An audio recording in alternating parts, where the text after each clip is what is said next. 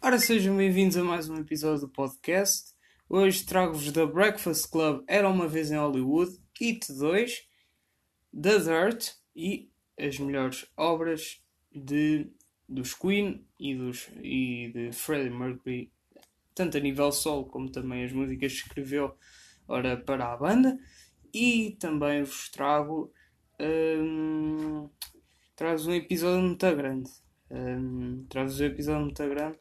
Mas bem, isto é o Iguarias do Entretenimento e é o episódio 5.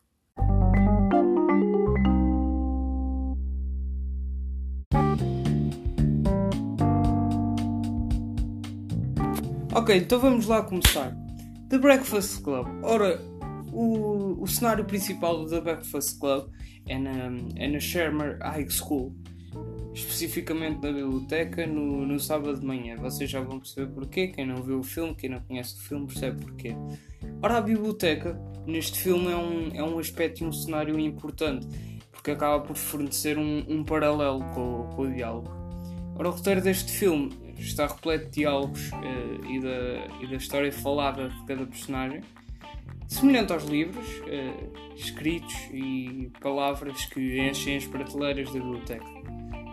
Ora, outro aspecto importante da biblioteca, neste caso, é, é a natureza silenciosa do espaço. É uma biblioteca, é, neste caso está muito silenciosa. Se virem o filme, vão perceber. Esta, esta como já disse, é, é este aspecto de, do silêncio, do, da concentração, que coloca o foco uh, inteiramente nas personagens e nos, e nos seus problemas, neste caso nos livros. E sem outros ruídos ou distrações, este, este foco central do filme uh, acaba por ser claro. Uma, uma personagem importante a considerar, que, que geralmente costuma ser esquecida, é o, é o, diretor assistente, que se chama Richard Vernon. E, ao longo do filme ele é retratado como um vilão para, para conseguir que, que, o, que o grupo que o grupo de estudantes uh, seja punido naquele sábado em, em particular, porque é o sábado do castigo. E completamente incapaz uh, dele se relacionar com, com, os alunos, com os alunos dele, ou com qualquer uma das suas situações pessoais, ele, ele acaba por só ver o que está na superfície. É, é apontado pelo, pelo porteiro depois mais tarde no enredo, no enredo da história que, que enquanto Vernon que enquanto Vernon assume que, que os alunos são o problema pela falta da compreensão da nova geração, ele, ele depois nunca se incomodou em, em olhar se calhar mais de perto e, e, perceber que foi ele quem mudou e não são os alunos que provocam isso. E isso desempenha um papel uh, muito importante no, no tema geral do filme, que é, que é a incapacidade de ver além da superfície de um problema ou de, de um personagem e, e, julgar apenas por um olhar. Vocês depois uh, vão entender porque é que eu estou a dizer isto nesta, nesta parte. Ora, um, uma cena crucial para, os, para estes cinco estudantes presos em, em detenção, por assim dizer, é, é a discussão em grupo que eles têm que é sobre o motivo uh, pelo qual chegaram à detenção neste sábado. Embora seja óbvio que é crucial, porque eles estão a abrir-se entre, entre aspas uh, uns aos outros, mas, mas também é fundamental no clima do filme. Porque antes dessa cena, uh, se não todas, as interações entre, entre as personagens eram frias e isoladas e iam fazendo com que iam fazendo com que o filme uh, parecesse um bocadinho intenso. E, e, à medida que as personagens se abrem, uh, a sensação do filme uh, muda para uma sensação assim mais fácil e alegre. Quando se, quando se sai daquela parte tensa e quando as personagens estão frias e isoladas, sai-se dessa parte e começa-se a ter umas personagens alegres e essa mudança. essa mudança surpreendeu-me um bocadinho e também surpreendeu muita gente que viu o filme e, e discuti isso com algumas pessoas. E que acaba por atrair o público para as aventuras que começam a ocorrer e, E, e não foi apenas a, a relação uh, entre as personagens que mudou, mas também mudou o humor do, do resto do filme em si. E também os almoços uh, cada, cada personagem uh, come são, são representativos de cada um dos seus respectivos pais. Ora, a Claire, que é a menina, é a menina de cabelo ruivo como uma refeição assim mais sofisticada do, do que os outros personagens. A, comida da Andy, que é a miúda mais tipo gótica, por assim dizer, também é carregada de carboidratos e calorias. O almoço do Brian, que é aquele do, do luta livre, durão, consiste numa sanduíche só de geleia e manteiga amendoim e mais geleia. Mortadela da Alison, que ela uh, descarta para substituir por doces, não é? E, e, do, e a do Bender, um, ehm, pronto, o Bender não tem almoço, portanto não tenho nada a dizer sobre este, sobre este menino. E, e cada refeição representa o estilo parental de cada, de cada adolescente, como, como o descarte da Alison, da, pronto, da parte da sanduíche, queria trocar a mortadela por doces significa a maneira uh, como, como ela tipo ignora a vida, por assim dizer. Não sei se me estão a, perceber. E, e, mostra também como os pais uh, tipo, não querem saber e que estão-lhe a dar a liberdade de fazer o que, o que lhe apetecer. Um, um aspecto do, do agrupamento neste filme é, é mostrado pelas cores das personagens. Ora, o vermelho para o Bender, o azul para a Andy, a rosa para, para a Claire, o verde para o Brian e o preto tinha ficado para a Alice. E, e estas cores são escolhidas nos estereótipos eh, que estão a retratar, significando ainda mais a contradição da, da aparência externa com, com a qual os personagens lutam. Um agrupamento menor é o grupo de adolescentes e adultos. O forte contraste entre os dois grupos. Ora, onde é que nós íamos? Sim, desculpa.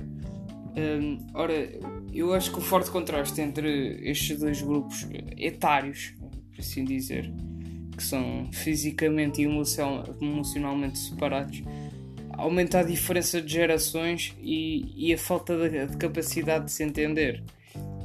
E, e o John Hughes, que é, um, que é um, um dos reis da comédia, não é o rei, atenção, não me critiquem, é um dos reis da comédia. Uh, penso que tenha sido um dos reis. Não. O rei, pronto, o rei. O rei, o rei dos filmes de sucesso uh, nos anos 80 e com este filme na retaguarda, não é? da, da sua lista de filmes de sucesso. E visto quantos filmes foram baseados uh, neste filme e outros como ele, o The Breakfast Club é um drama adolescente que se tornou o drama adolescente estereotipado. estereotipado. E estas técnicas, como por exemplo a capacidade de mostrar a progressão destas personagens num único dia e revelar a complexidade das personagens, é algo visto até recentemente, como por exemplo na série, imaginem, se calhar na série foi assim que aconteceu, que passa na Fox Comedy muitas vezes. Mas só para, só para acabar, estas uh, são as técnicas de contar histórias e este filme consegue adaptar-se muito bem a isso. Ora, filme tem dado que falar também, o Dor e Glória tem, tem dado que falar. Eu vi o Dor e Glória na sexta-feira, mas não uh, vou fazer uma crítica ainda porque ainda não, não tenho bem uma noção dos filmes do Almodóvar e como eles são. Portanto uh, vou falar sobre o It 2 que vi ontem. Ora, It 2 antes já estava à espera de mais mas, mas vamos lá ora, eu penso que, que haja uma ironia cruel que, que assombra o Bill, agora adulto, não é? Ele é um argumentista no, no filme que, que, representa, a minha opinião, sobre a infamidade conclusiva de Stephen King. Que é. Quando ele depois de ver o filme, ele, ele até diz: o final meio que desapareceu.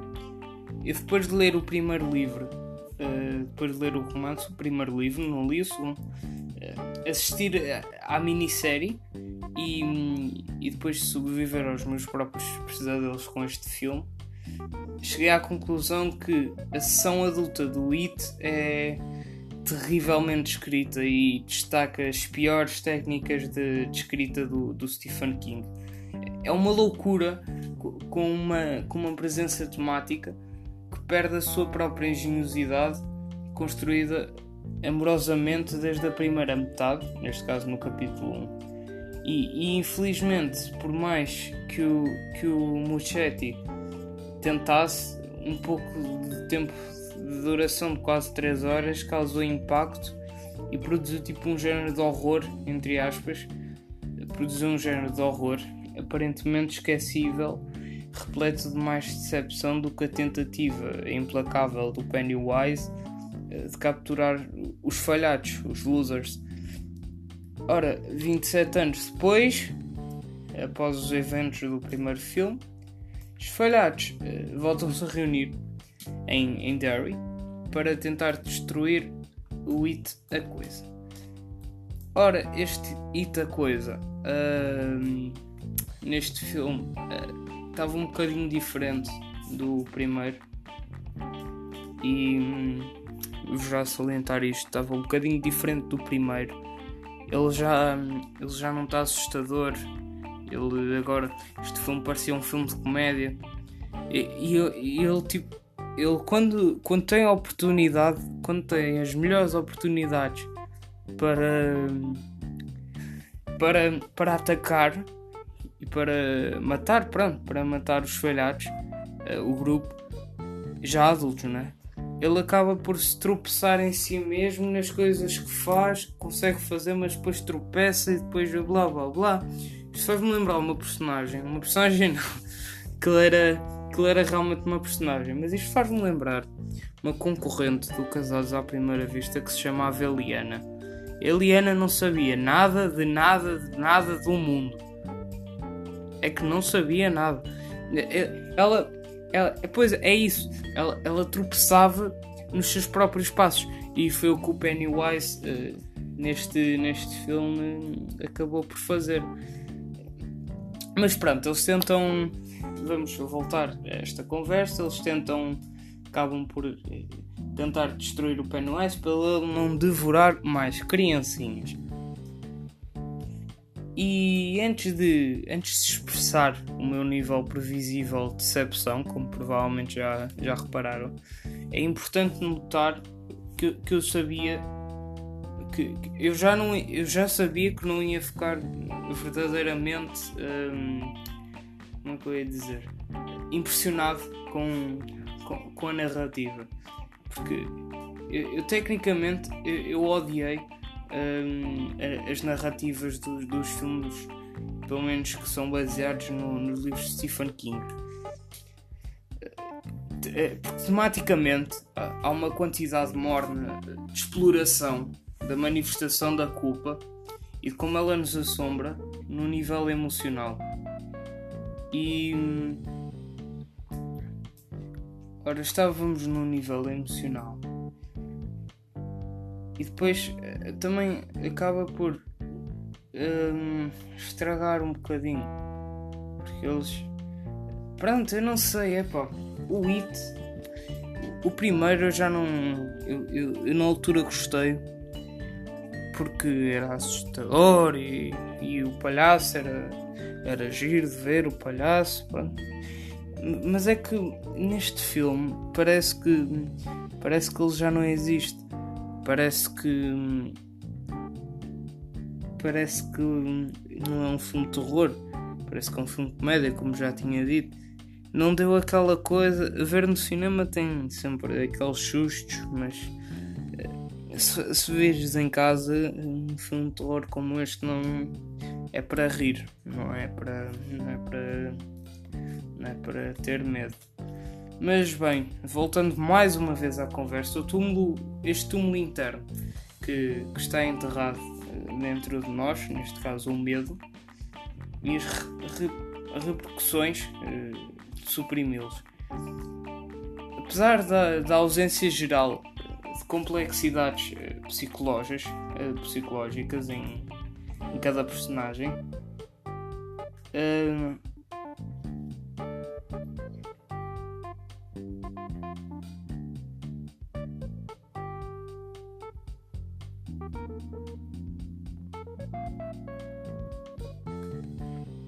está um pouco presente no, no romance, há impacto suficiente uh, dentro de cada predador para, para ilustrar a culpa.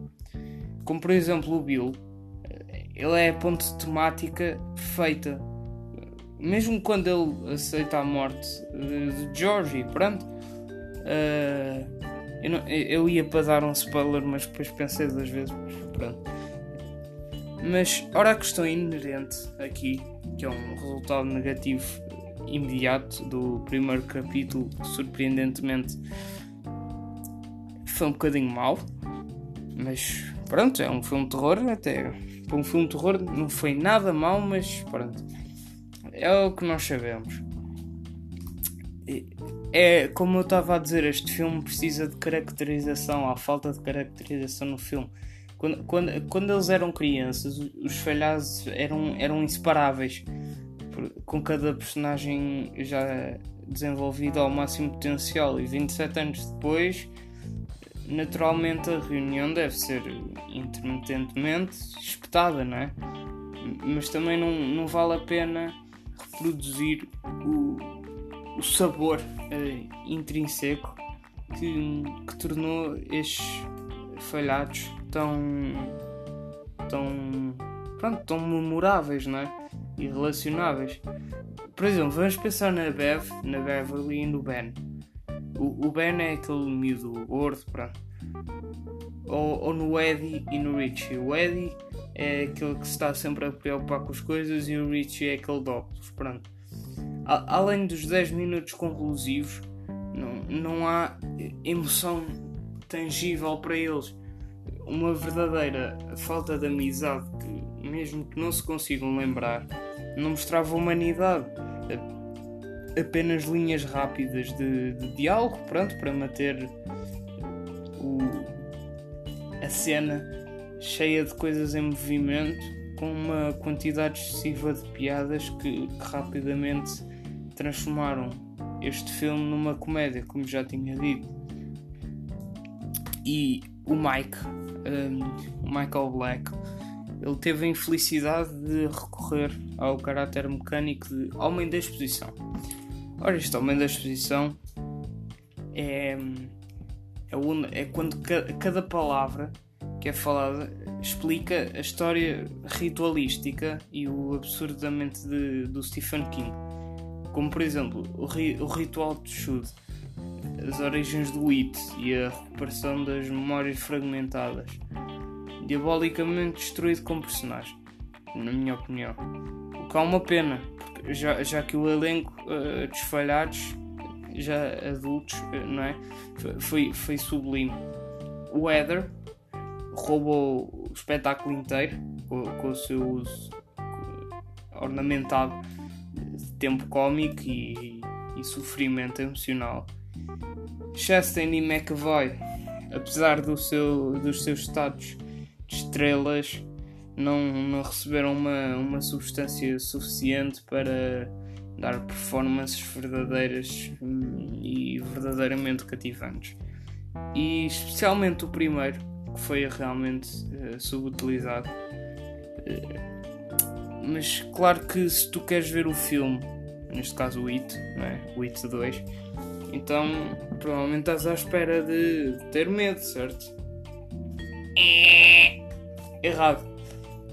Os momentos de terror que deveriam uh, estar na, na retaguarda deste filme foram completamente, mesmo, mesmo completamente ineficazes. Uh, todos os chus saltar da cadeira, exceto, exceto um, um cachorrinho, há uma cena com, com um cachorrinho, que aparece tipo o um cachorrinho numa porta. Não sei se lembram-se no primeiro filme que, foi, que, eles foram àquela casa que era onde o It vivia e, e tinha as três portas. Alerta de spoiler.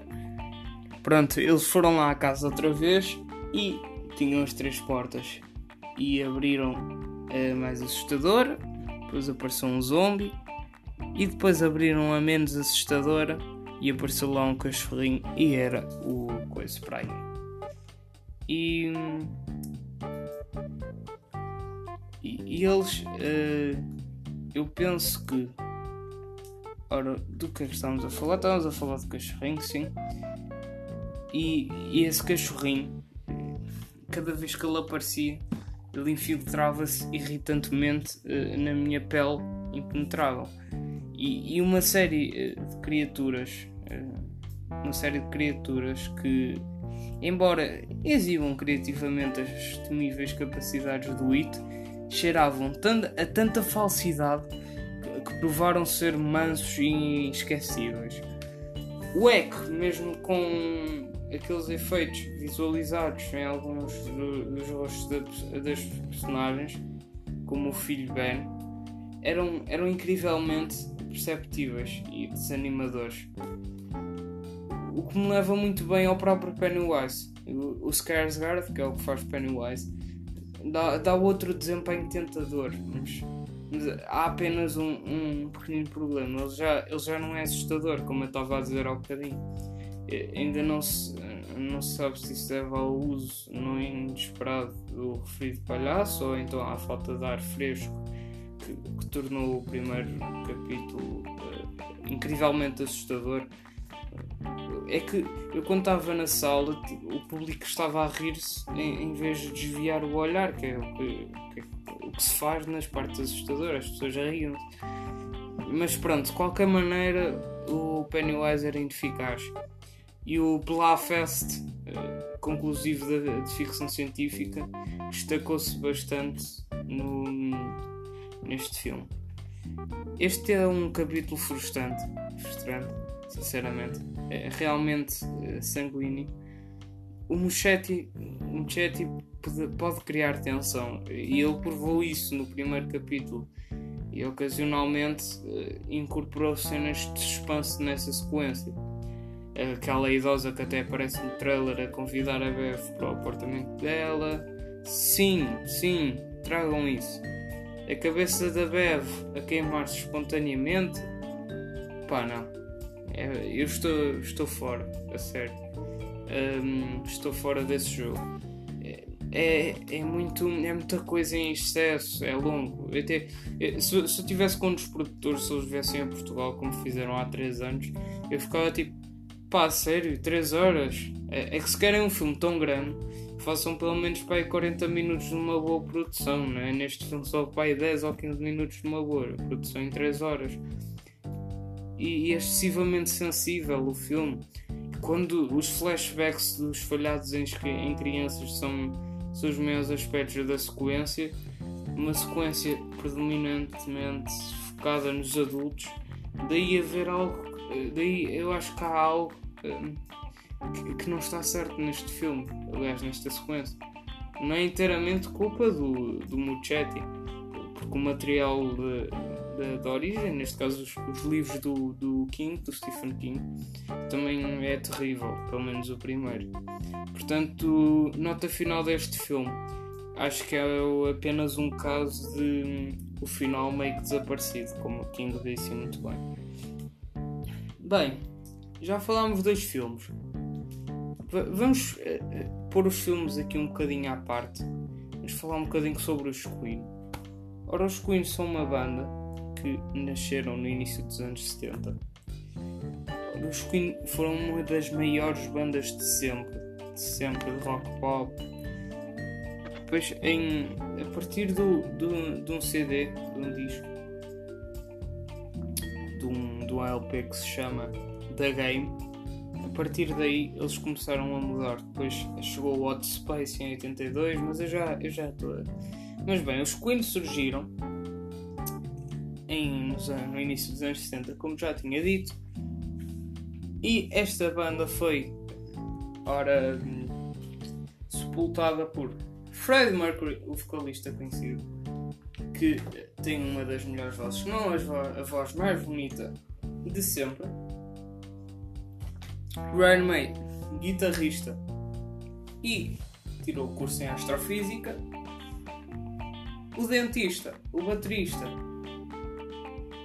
ora, é nada mais, nada menos do que um,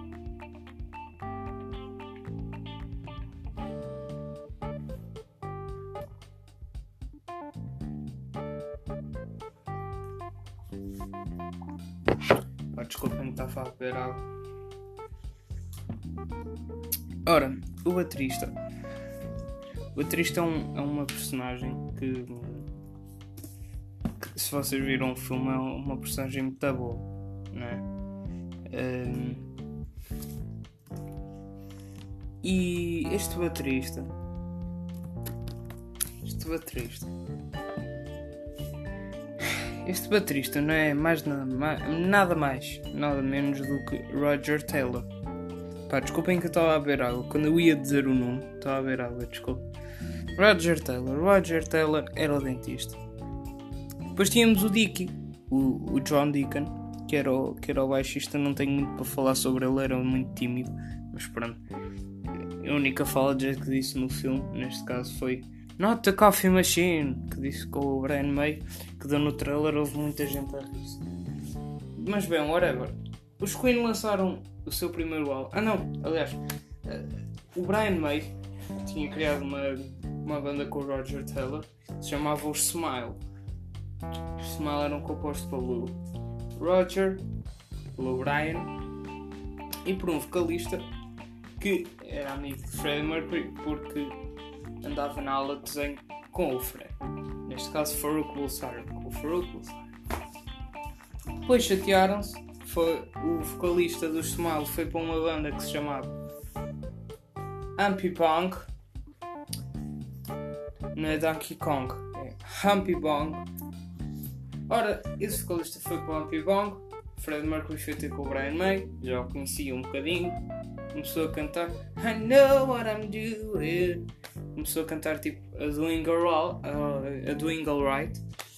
E pelo menos é o que mostra no filme, não sei se é verdade ou não. Começa a cantar a Doing Alright. Depois veio o baixista John Deacon e surgiram os Queen. Era os Smile, mais tarde era os Queen. Primeiro CD dos Queen com o hit Seven Seas que é uma, uma música que eu gosto muito pessoalmente. Ora, Seven Seas of Rise foi o êxito do primeiro CD de Queen que se chamava Queen. Era o nome do CD.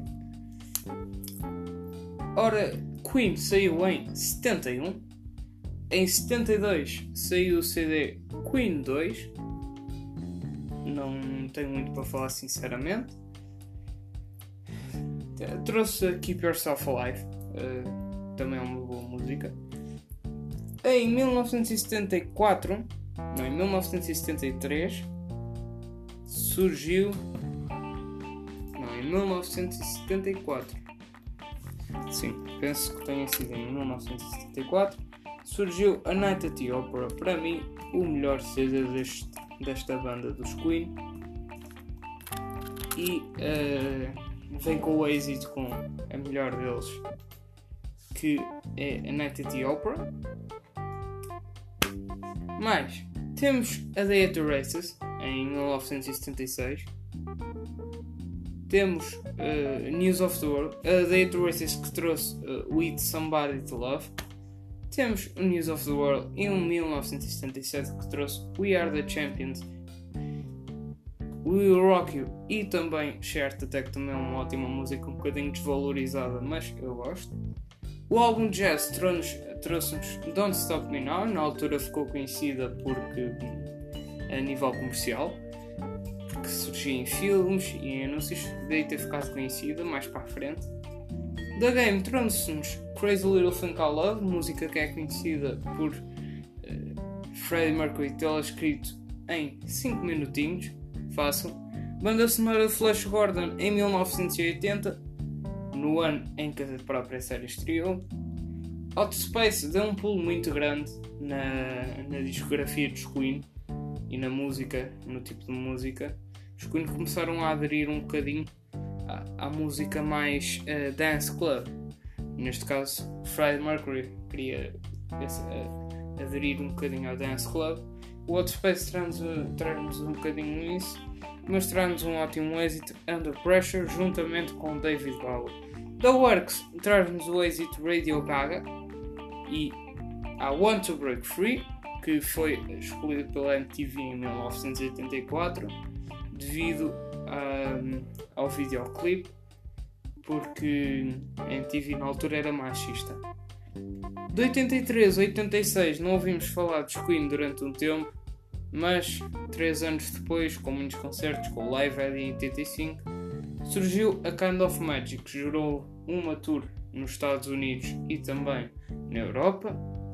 Kind of Magic trouxe-nos a Kind of Magic, que é a música, trouxe-nos One Vision, trouxe-nos Princess of the Universe, três grandes músicas.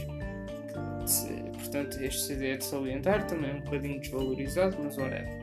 The Miracle saiu em 89, Fred Mercury já, já sabia que e já tinha sido diagnosticado sendo seropositivo. The Miracle trouxe-nos a One It All, música da Media Market, vocês muitas vezes já ouviram, tenho certeza. E no Endo, em 1991, traz-nos a própria Innuendo. Eu, eu não, não aprecio muito essa música, por acaso. Innuendo também nos traz um grande hit que se chama The Show Must Go On. E uh, de salientar que Innuendo foi o último álbum a ser uh, lançado pelos Queen. E pelos Queen com o Freddie Mercury. Freddie Mercury, em dia 24 de novembro de 1991, acaba por falecer. Um dia antes tinha feito um vídeo em direto para uma TV, para uma plataforma de televisão, a admitir que era seropositivo. Made in Heaven foi o último álbum gravado pelos Queen em 1995 com a voz de Freddie Mercury com os hits Made in Heaven. I Was Born to Love You também está num CD do, Freddie Mercury a solo, já vou falar sobre isso um bocadinho. Ora, Made in Heaven trouxe-nos um, também um hit um, que se chama nada mais nada menos que It's a Beautiful Day. Discografia completa. Infelizmente os Queen depois também uh, lançaram uh, de, lançaram discos ao vivo, tiveram li Live Killers, Live Magic, Live at Wembley também é em DVD, eu acho que tem aqui. E bem, vamos deixar de falar de discos dos Queen e vamos falar sobre uh, Freddie Mercury a Soul. O Freddie Mercury a Soul não teve uma carreira muito longa, teve entre 1984 e 1986, apesar de em 1990, e, 1990 aliás, ter uh, feito um álbum com Montserrat Caballé para os Jogos Olímpicos de Barcelona, um álbum que tem uma música que se chama A Própria Barcelona, que eu gosto muito. Barcelona! É muito boa essa música, deviam ouvir, está disponível em todas as plataformas. A discografia de Freddie Mercury, como estava a referir, foi uh, muito curtinha, porque um, Freddie também não teve, não teve muito tempo a solo um CDzinho chamado Mr. Bad Guy que eu adoro mesmo. Adoro. Infelizmente só está disponível no YouTube, não está disponível nem no Deezer, nem no iTunes, nem no, no Spotify, não está disponível em nenhum lado. Agora Mr. Bad Guy trouxe-nos Mr. Bad Guy. I Was Born to Love You, que já tinha saído, já, já tinha sido lançado pelo, pelo próprio Freddie Mercury mas saiu no Made in Heaven depois editada. Também saiu-nos o The Freddie Mercury Album, que consistia nos melhores êxitos. E foi só isto. Freddie Mercury só teve estes CDs. Também Freddie Mercury com Montserrat Caballé. Um, que foi foi muito popular na altura também. ora, este CD chama-se Barcelona, como já tinha dito, e não há eh, sinceramente mais nada que eu tenha a falar sobre a carreira de de Freddie Mercury, mas bem, como como sabem, não, não sei se, se não conhecem os Queen, acho que quem gosta de rock pop acho que é muito bom. Quer dizer, eu também eu comecei, comecei a ouvir boa música quando saiu o filme dos Queen. Saiu o filme dos Queen, eu fui para o, direitinho, direitinho para, para o Spotify começar a ouvir Queen. Um, e depois surgiu o Elton John, e depois surgiram os Beatles, e depois surgiu o rock, e depois começaram a surgir tantas coisas que eu agora tenho, tenho muito na minha cabeça e ouço boa música.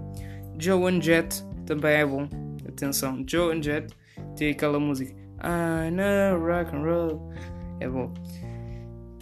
E se falássemos de filmes também, para variar um bocadinho, não é? Porque neste podcast só, só falamos de filmes até agora. Ah, entrevista uh, a João Espadinha. Não tenho a certeza se vai sair no próximo fim de semana ou deste fim de semana ou daqui a duas semanas.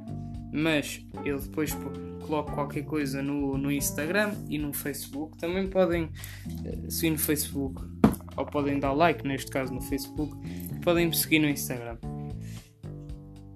The Dirt. The Dirt. Este filme é, é um biopic, meu, é um biopic sobre os Motley Crue, que também é uma banda enorme, muito boa a banda. The Dirt fala sobre os Motley Crue, sobre sexo, drogas e rock and roll. É um filme que mostra a realidade, não é? Não aconselho a ver este filme quem possa ter. quem mete mesmo muita impressão, tipo coisas como droga e assim, não, a sério, não vejam.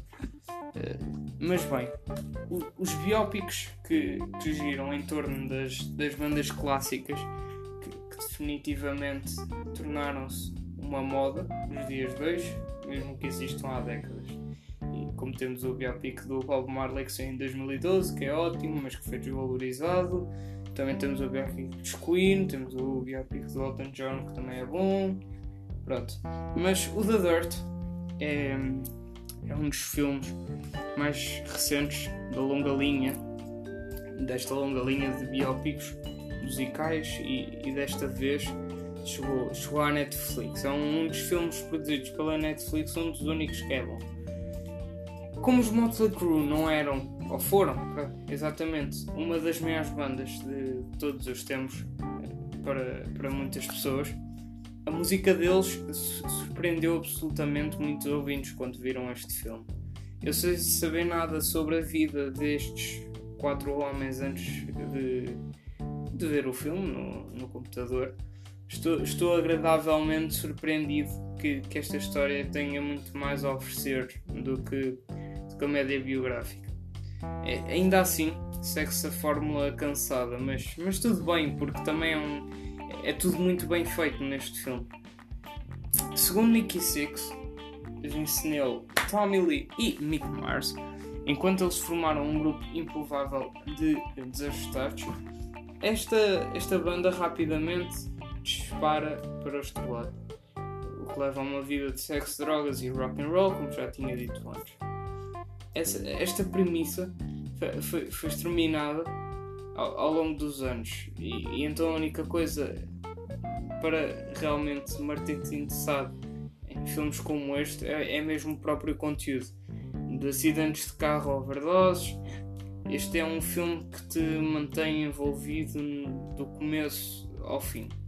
Felizmente, o material apresentado na, na maior parte do filme é bastante improvável, para, para dizer o mínimo, e não vais poder deixar de sentir nojo de, das ações da maioria destes homens. Mas, mas a música e a reviravolta chocante dos eventos deste filme e da banda, neste caso, é, é o motivo pelo qual eu, eu tu deves ver eh, este filme porque tudo, tudo, se mistura muito bem. Há, mas ainda assim, pronto, ainda assim muitos, muitos espectadores vão ser desligados por este filme nos primeiros 5 minutos. Garantidamente, se, se estiveres num passeio selvagem com imagens às vezes perturbadoras na fronteira com, com coisas pornográficas ou, ou imagens reais de, de overdoses de heroína, pronto, acho que tu vais gostar bastante do filme como ele é. De, pronto, a mim tem uma impressão, como acho que a toda a gente. Mas ao assistir a este filme, uh, ficou claro para mim porque é que este filme uh, nunca chegou aos cinemas. Mas, mas isso também não é porque era mau de forma alguma, mas isso também já devem ter percebido. Embora o Vince, que é o vocalista, uh, seja, seja interpretado com a personagem mais improvável na, na maior parte do filme, Daniel Weber, Daniel Weber fez, fez uma ótima performance como Vince. Eu, eu adoraria seriamente ver, a ver a sua carreira a explodir, mas mais do que já tem. Ele já tem uma ótima carreira, não é? Para ator, já tem uma ótima carreira. Porque eu, porque eu acredito que, que ele tem algum talento dramático. Mas acho que também só, ele só está à espera para ser assim mais exibido. Além disso, o Iron Ryan é o ator mais agradável deste filme e o Douglas Booth como Nicky Six também foi ótimo. Não é agradável, mas foi ótimo a nível de interpretação. Surpreendentemente, uh, o desempenho inovador aqui é, é, realmente do Machine Gun Kelly.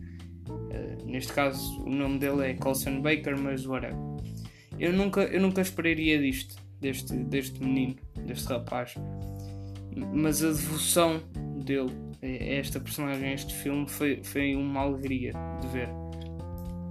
E no final, no final do filme, percebes que, que o The Dirt é absolutamente definido pelo seu título, porque isto é um filme que mostra a coragem e a porcaria do, do submundo do rock and roll. Esse aspecto por si só vai afastar os espectadores, mas no entanto acaba por ser um filme muito bem feito. E este não é de modo algum um dos melhores bióticos do mercado, nem nada, mas é um filme divertido e melhor do que muito do conteúdo que a Netflix produz e traz em termos de longas metragens. Para os fãs do, dos Motley Crue e para os fãs de uma boa cinebiografia em geral, eh, é um, eu recomendaria e recomendo, aliás, conferirem esta obra. É um, é um, um filme eh, com bastante construtividade e com um padrão bem feito e com os, algum, alguns elementos surpreendentemente completos. Ora, era uma vez em Hollywood. Saudações novamente. Isto para o hippies, para os hippies, para os westerns, para os chás curtas, para os músicas pop cativantes. Todos desapareceram, principalmente do nosso mundo. E de volta para salvar o dia e as memórias e revirar um bocadinho de história, está cá Quentin Tarantino, na minha opinião, o melhor geek do cinema. As últimas novidades dele lembram-nos uma, uma época passada de estrelas de cinema e cinema da old school, entre aspas. Uma indústria amada que foi descrita como, como sendo suporte à vida. Houve muitas cartas de amor nas, nas telas do filme para, para Hollywood. Mas poucas. Se, se houver alguma. É, é, eu, quando, eu quando digo muitas, um, realmente houveram muitas. Mas as que foram para Hollywood eh, não foram quase nenhumas. Um, e bem, de acordo com esta solicitação do, do Sr. Tarantino, esta resenha não vai incluir esta, esta resenha, esta, esta opinião, esta crítica, não, não vai incluir nem spoilers ou detalhes que, que te possam afetar negativamente a exibição inicial. É um pedido razoável, já que, já que o filme é tão único e literalmente repleto de nostalgia piadas à vista e detalhes históricos, alguns precisos, outros nem tanto, sinceramente. Há muito eh, que absorver neste filme e absorver e processar. E o impacto total de visualização inicial do filme pode resultar em espanto ou choque ou até mesmo nojo. E, tal, e talvez até todas as opções que eu acabei de dizer. Portanto, é, esta será uh, mais ou menos uma visão geral, bastante simples, com, com algumas dicas que devem melhorar em vez de, de estragar a experiência. Ora, o filme cobre cerca de 6 meses em 1969, mas na realidade tudo acontece, pelo menos o que vemos no cinema, eh, em 3 dias. Leonardo DiCaprio, eh, possivelmente o melhor desempenho dele de sempre, interpreta Rick Dalton, que é um ator que teve uma série de TV de ficção ocidental chamada Bounty Law, nas décadas de 50 e 60. Desde que a série terminou, o Rick não conseguiu fazer a transição bem sucedida para o cinema. Para comparação, pensei por exemplo, no Clint Eastwood ou no Steve McQueen. Todos os atores eh, da televisão ocidental que encontraram maior sucesso na carreira nos filmes.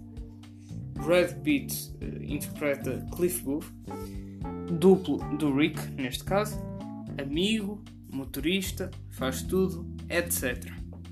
E enquanto o Rick uh, está desesperado para encontrar o próximo estágio da sua carreira e evitar ser esquecido, o Cliff, que é um veterinário de, que acabou de vir do Vietnã, da Segunda Guerra Mundial, acabou de não, aí há uns 15 anos, que veio do Vietnã, foi veterinário, neste caso na Segunda Guerra Mundial, uh, tenta aceitar o seu lote na vida. O Rick mora numa casa chique uh, em Hollywood Hills, ao lado do famoso diretor Roman Polanski e a sua estrela esposa Sharon Tate. E este Cliff, este Cliff vive num, num trailer atrás do, do Van Nuys uh, Drive-In, penso que é assim com, com o seu bem treinado um, Rottweiler Brandy, que é o seu cão, neste caso. um, existem, existem várias histórias paralelas a seguir e uma, e uma delas envolve a mencionada Sharon Tate.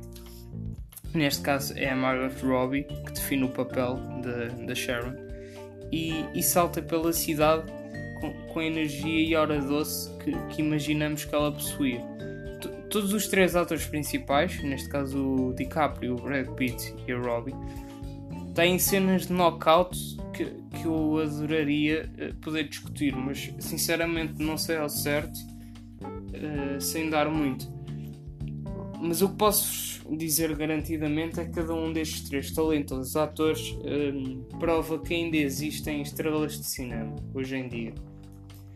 Ora, este é o nono filme do Tarantino como diretor ele conta as duas partes do Kill Bill como um filme, já agora.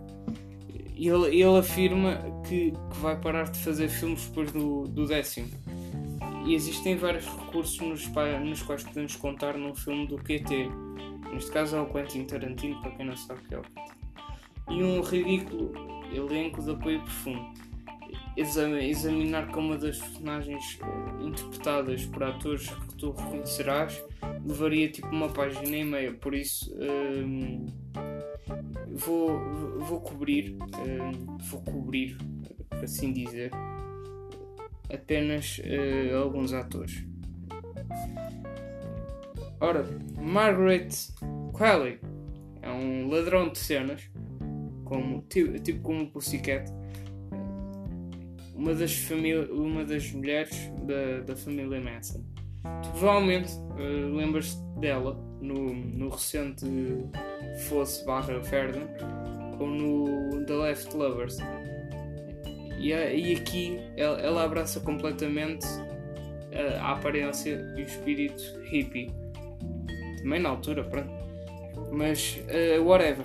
Emily Hirsch interpreta o cabeleireiro Jay Sabri um dos que estavam em casa com a senhora Tate naquela noite fatídica, não é? E Mike Moe uh, interpreta o Bruce Lee tão convincentemente que, que fiquei momentaneamente confuso quando ele tirou os óculos de sol. Porque eu, porque eu, eu não, não fazia ideia, que era, pensava que era um ator todo gabarolas ou assim, depois ele tirou os óculos, ei, é o Bruce Lee, meu Deus. Mas também não estava ninguém na sala, eu podia fazer o que me apetecesse. um, ok.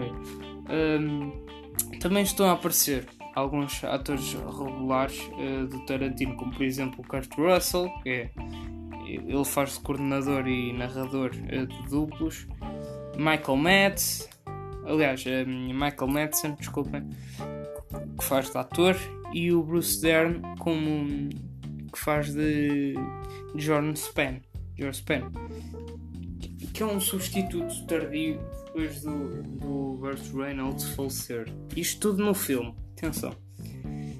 Outros dignos de receber uma nota incluem, por exemplo, a Maya Hawke, que é filha de, de da Uma Thurman. Uh, mais, Austin Butler, que foi recentemente escalado para, para o papel título da cinebiografia do Elvis, de, de Baz Luhrmann este Austin Butler está como, como Tex Watson. Rumor Willis é a filha do Bruce Lee, neste caso, faz como faz da atriz uh, Joanna Pett. E Damon Lewis faz de Steve McQueen. Al Pacino faz como agente do Marvin Schwartz. Temos também a Dakota Fanning que faz de Squeaky From e Luke Perry como ator Wayne Monder. Clu Gallagher, 90 anos, teve nos filmes A Virginia e também no, na última fotografia, não sei se viram. Um, este Clu Gallagher aparece no filme e o Nicholas Hammond um, também aparece no filme, um, mas ele acaba por isto tudo, atenção, o que eu estou a falar, um, eu estou a falar dos atores mesmo, só que quando eu disser qualquer coisa, uh, qualquer coisa a mais é tudo do filme. Ele, no filme, ele rasgou o papel com entusiasmo, uh, como, como o diretor uh, Sam Wanamaker. Existe até uma capa do TV Guide com o falecido ator Andrew Duggan. E alguns destes e muito mais são como cameos que eu já tinha falado num episódio do podcast, mas ainda é fascinante ver, ver as caras uh, e os rostos destes, destes atores fantásticos.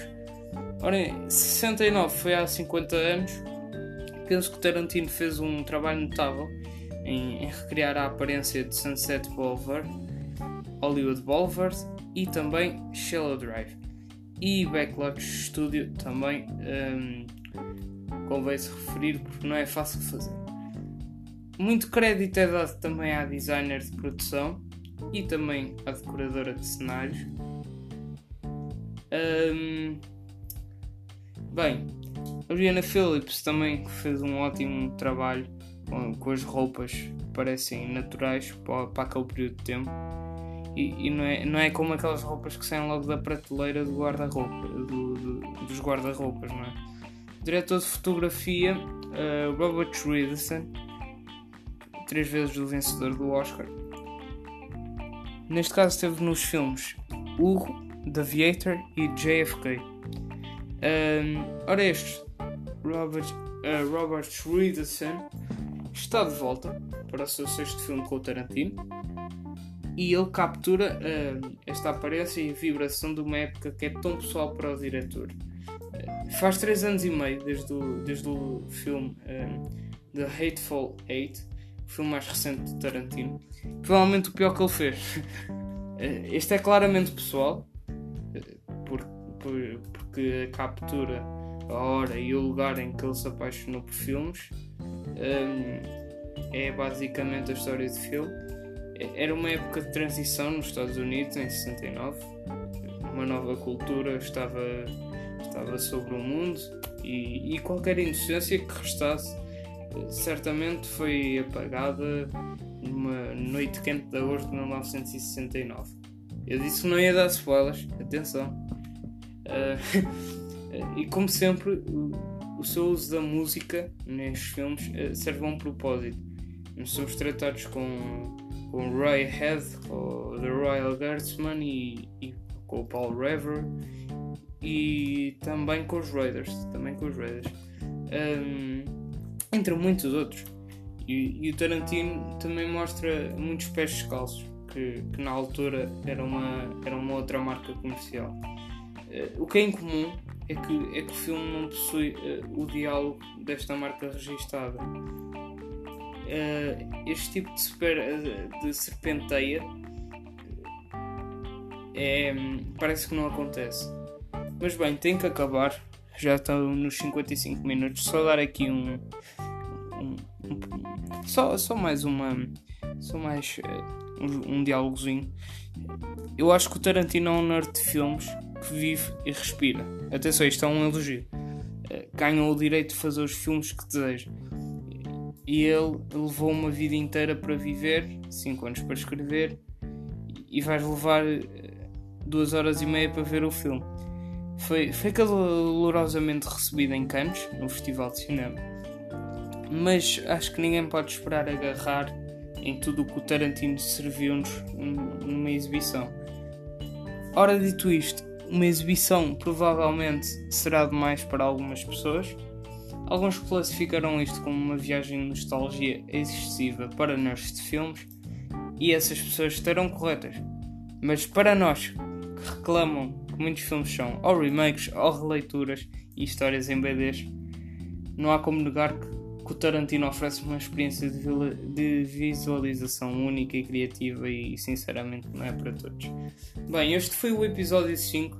Falei sobre muitos filmes, falei sobre The Breakfast Club, sobre Era Uma Vez em Hollywood, sobre o It 2, sobre The Dirt e também falei sobre as melhores músicas de Queen e Freddie Mercury.